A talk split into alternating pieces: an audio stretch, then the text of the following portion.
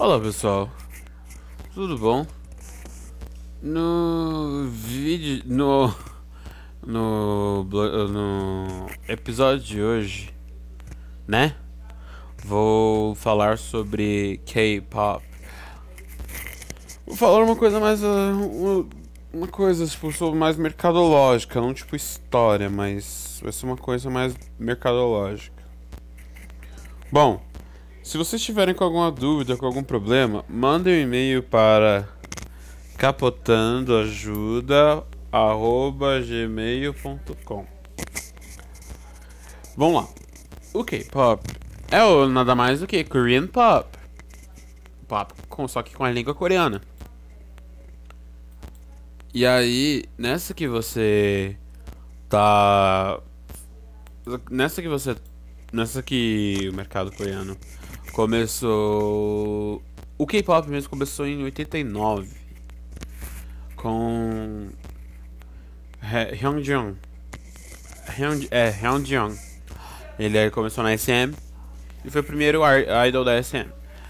E cara, ele era muito famoso, muito famoso, cara. O cara era muito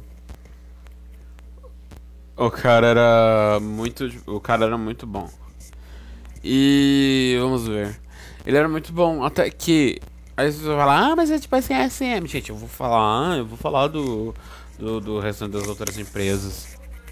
Porque pra, quem começou esse negócio de K-pop meio foi a SM. E aí pronto. Aí em 91, com. Em, de janeiro de 91, a SM debutou o segundo. O segundo artista que foi o Han Dong-jun. O Han Dong-jun, ele debutou com Kudega e Sesangei e Komanuro. E aí, uma coisa engraçada é que em outubro do mesmo ano foi debutado o terceiro idol solo, que era o Kim Kwang-jin. Ele debutou com Kutega e Sesangei Komanuro. Vocês perceberam que a SM utilizou duas vezes a mesma música para debutar dois artistas? Então, é porque quem escreveu Kyotega Ise-sangue e Komanuro foi o, o Kim Kwang-jin, que deu de presente pro Han Dong-jun. Aí quando chegou a vez do Kim Kwang-jin debutar, ele utilizou a mesma música, só que com um arranjo totalmente diferente. A diferença é que a versão do Kim Kwang-jin é mais simples, mais ali, chegado no violão, no violino. Já a versão do Random Jun, ela é gritada, porque ele, tipo, ele, eleganta, ele grita plenos pulmões. Tipo, Anya, Namunsaran Goya, Yonetala Diane, Kudesa Nayasara, Chugure, Nonuhue Hadiana. Pronto. Aí já é a voz do. Kim Quandinha, é mas tipo, na versão do Kim é mais. é, Maria Bethânia.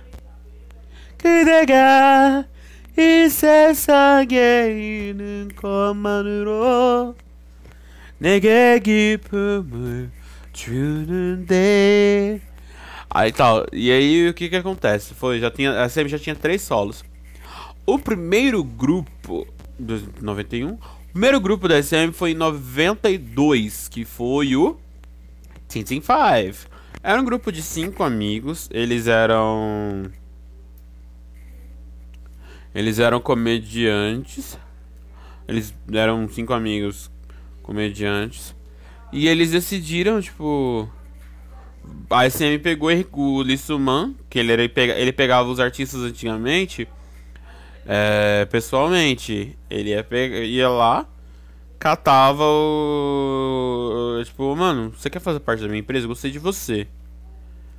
Aí ele pegava logo e chamava. Ele chamava a negada pra. pra debutar no. No coisa, no. No. Na empresa dele. Aí foi. Eu não consegui achar muita coisa do Tintin 5. Só achei o. O comeback deles que eles fizeram que eles fizeram em 2009 Comentando que. Que. É uma. É, é triste, assim, você olha assim. Porque. Eles eram muito, tipo assim. Eram muito legais. Você falava, mano, que nossa, que legal. Eles eram muito legais. Muito legais. Aí eles falam, nessa música eles falam sobre a idade deles, sobre as esperanças que eles tinham de, de, de do que era se tornar um adulto, né? Porque eles a, a música passava basicamente era sobre isso, né? Falava mais sobre a idade, a questão da idade, a questão da idade. Porque querendo ou não, pro público coreano, tipo, a idade realmente importa demais. É sério, tipo, se fulano tiver um pouquinho mais de idade, ai, tá velho demais para debutar. Ai, que ódio, tá velho demais para debutar. E não é assim.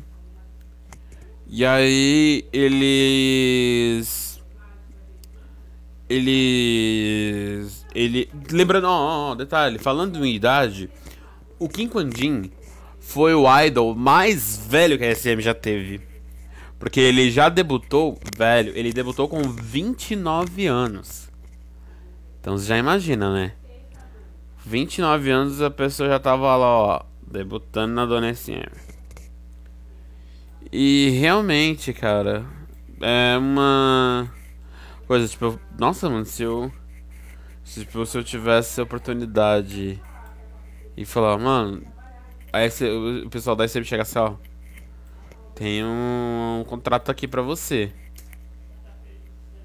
Você quer? eu ia sem pensar, eu ia sem precisar de, de assim, eu não nem piscava. Eu nem piscar, eu nem piscaria, cara. Simplesmente eu ia, segurava na mão de Deus e ia. Sabe? Porque, meu, a SM ela é muito boa, cara. Eu gosto bastante. Claro que existe aquelas merdas que que acontece e tal. Mas a SM em si é muito boa. A SM é muito boa. E daí, né? Em 93 foi o quarto. Deixa eu ver. Randonjun, Kim Kwanjin, Ah, foi o quarto, o quarto artista solo da SM. Foi o meu amado e querido Yu Yongjin!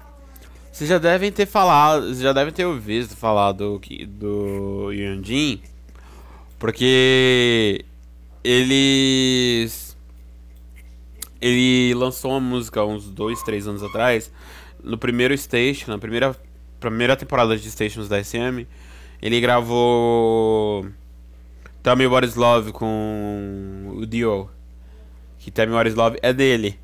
Porque é a continuação de What is Love. Eles... Sério, vocês não sabem o quão eu gosto do. O quanto eu gosto, cara, e admiro muito o trabalho do. Do Yeonjin. Sabe? Ah, é. é.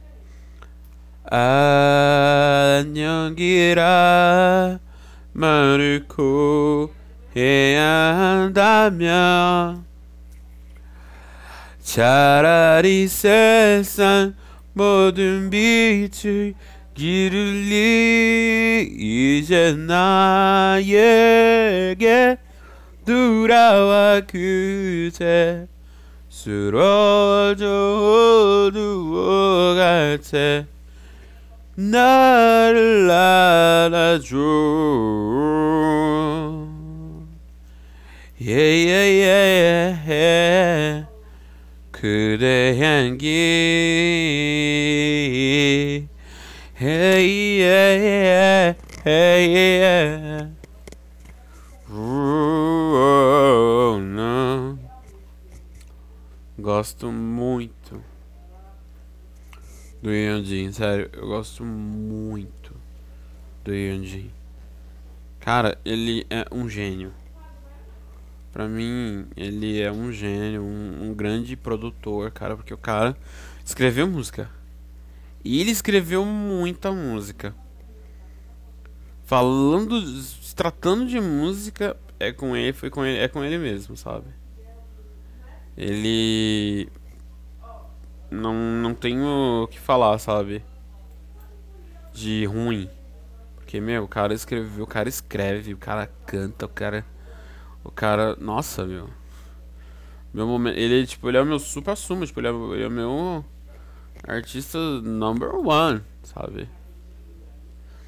E, tipo, eu lembro que há uns anos atrás eu queria. Eu queria mandar uma carta para ele, né? Uma carta, não só uma simples carta, mas um presente para ele, né? Agora vira um quadro só sobre o Yunjin.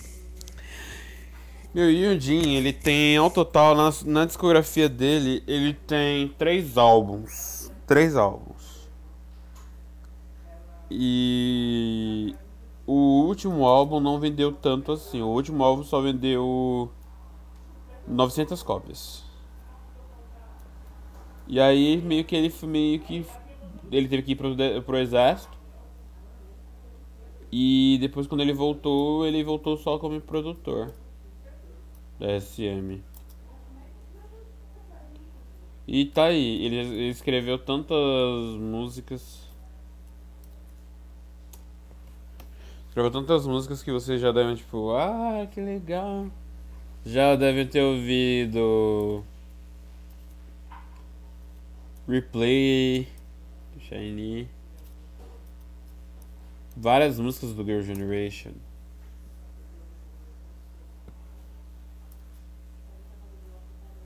Várias músicas do Girl Generation. Foi ele que escreveu. Então, eu acho ele um gênio. Eu acho ele simplesmente e realmente um gênio, sabe? Da, da, da composição. Se tivesse. Se eu fosse. Se eu fosse. Compositor, mano, tipo, eu chegaria, ah, eu quero trabalhar com você. Quero trabalhar com você. Ah, sou eu, ah, eu trabalhar junto com o grande gênio Yu Jin. Cara, pronto. Meu momento fanboy acabou. Então, vamos lá. É, aí veio do Yunjin. Aí, em 96, chegou o segundo grupo SM. Mas o primeiro que deu aquele boom, né? Foi o H.O.T. Cara, H.O.T. é uma coisa que você fica. Você vai baquear. E. Mano, esse já era formado pelo Muhiju, Antilhan, né? O Kanta, Ansung-ho, que é o Tony, Lee e Jang Young. Meu, eles eram. Eles eram. Assim. Incríveis. Incríveis. Eles já abriram, já abriram show pro Michael Jackson, já abriram já, já fizeram já fizeram muitas coisas, venderam muito. E olha que eles pegaram uma eles pegaram uma, uma fase da Coreia que era que a Coreia tava muito ruim. A Coreia tava muito pobre porque havia a separação e tal. E aí eles e eles venderam um milhão de cópias, sabe? Um milhão de cópias sem Tipo assim, ah, o pessoal comprou mesmo assim, o pessoal comprou o, o CD, o pessoal comprou o, o CD assim, ó, tô nem aí, a gente vai, a gente continuou comprando, o pessoal pegou e comprou. Cara, SM, SM só produziu coisa boa. Aí em 97 veio o primeiro grupo feminino da, da SM, que era o SES.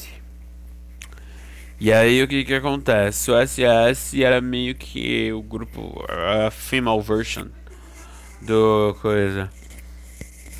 Aí o SS tiveram vários e vários e vários e vários sucessos assim. E aí pronto. Aí em 98 veio os meninos do Shinhwa. Majima kaji nandarepu hasu Dois Santos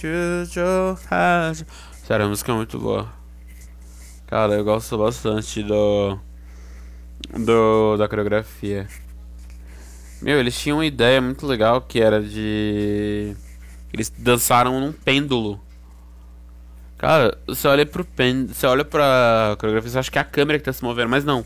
É o pêndulo, eles estavam, estavam dançando em cima de um pêndulo. Tipo, meu, que top. E aí, é... vamos ver, muito. Vamos ver, vamos ver, vamos ver, vamos ver. E aí, vamos lá, 99 veio a dupla, veio o Brian Ju. Veio o Brian Ju e o e o o o Quan Hee, que era o Fly to the Sky. Eles eram a primeira dupla de R&B. Ah, esqueci. A SM já teve. O, a primeira dupla não foi Flight to the Sky. A primeira dupla mesmo de RB foi o. The Blue.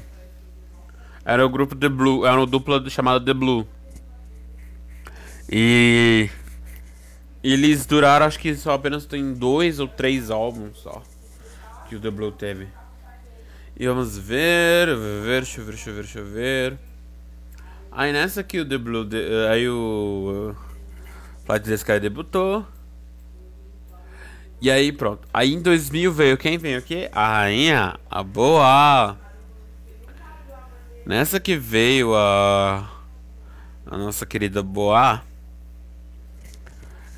Vieram aí em 2001 eu acho que veio a não é o 2001 veio Black Beach. Black, Ble Black Beat é da hora, cara. Black Beat era da hora. Que ele só tem um álbum só. E pra vocês que vocês não souberem, o Black Beat, eles são dois membros do Black Beat. Não eram geralmente do Black Beat. Dois membros eram de um grupo flop, de uma empresa pequena. Só durou dois anos. Só tinha dois, dois álbuns. Tipo, parece que ele só teve dois álbuns com o grupo, com o grupo original dele do que com a SM. Porque ele teve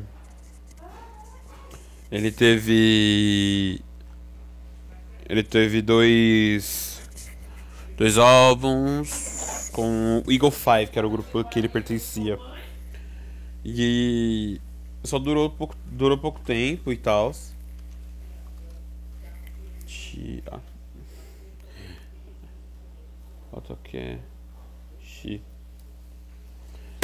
Então, e aí duraram apenas dois álbuns.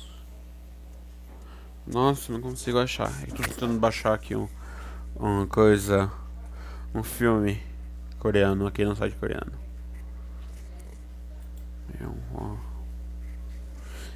Pronto. Foi. Aí ok. Temos Black Beach. Aí o que aconteceu? A SM começou a desandar. Porque em 2001 o H.O.T. decidiu se separar. Aí o que que acontece? Tivemos que eles tiveram de eles tiveram de, de lançar vários grupos aí para poder segurar as contas. E aí o e aí o Aí foi, veio Black Beat pra tampar buraco. Daí veio. Veio as meninas do Milk. Vieram as meninas do Shinvi. E era assim, vários e vários grupos, vários e vários projetos. A SM também até apadrinhou um. Apadrinhou um grupo, um duo, né? Que era de dois americanos. Um era descendente de coreanos. E o outro era. Um era descendente coreano e o outro era americano. Cara, foi uma coisa de doido, assim, quando eu vejo. Eu, quando eu vejo. Quando eu vejo, tipo, o videoclipe, eu fico, meu Deus, que que é isso? Que porcaria é essa? O álbum não, não é tão fácil de achar. Tem, tinha um site chamado Didimi que você. que sempre caía, ele sempre cai. E você baixava os. os CDs, assim, coisas antigas, lançamentos assim.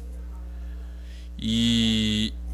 Meu, eu gostava muito do. do Didimi. Eu gostava muito do Didimi. Ah, coreanos, ajuda aí, né? Ajuda aí. Tô aqui usando o notebook do meu chefe pra poder baixar aqui os filmes.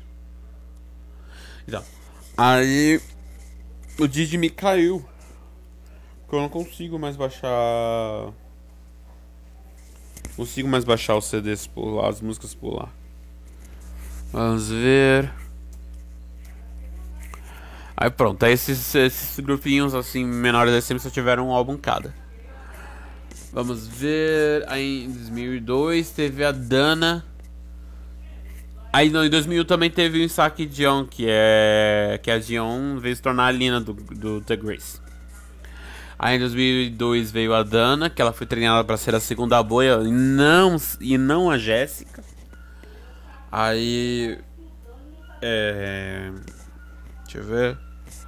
Veio a, veio a Dana com dois.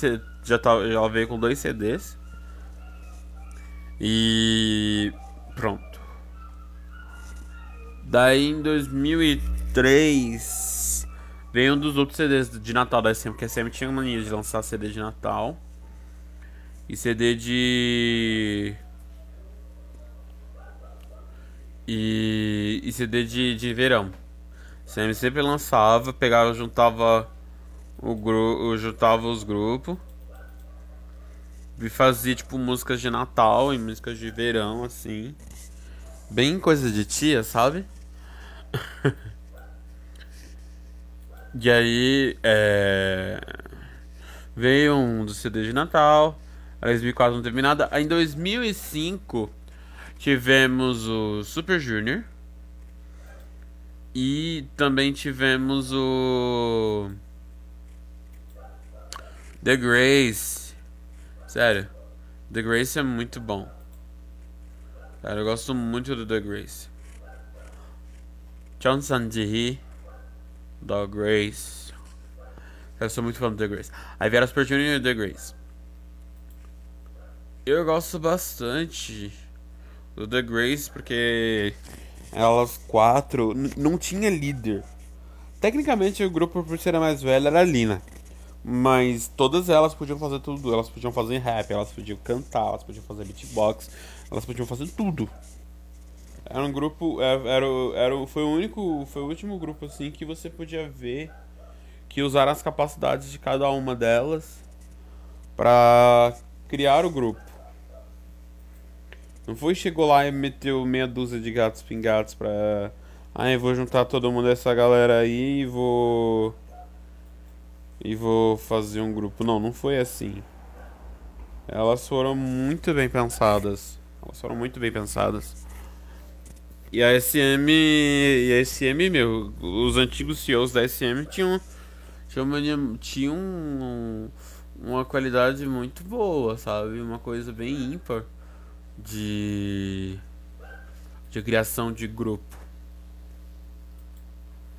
Aí em 2006 2006 não teve grupo. Aí em 2007 veio Your Generation. Com a, aí depois teve a Jungling. Jungling ela fez parte do Your Generation né? as primeiras, as primeiras formações né, não oficiais. Era a Jungling também. A Jungling tava no. No Your Generation. Ela tava no, nas primeiras versões, das primeiras edições do grupo. E estamos aí. Deixa eu ver o que mais. Aí em 2008 vieram os meninos do meu amado Shiny. ai ai. Gosto muito deles, cara, os meninos do Shiny. Aí em 2009 vieram as meninas do FX. 2010 não teve ninguém. 2001, 2011 teve Aeroexo, né? Que seriam umas umas coisas, umas. uns sites, né?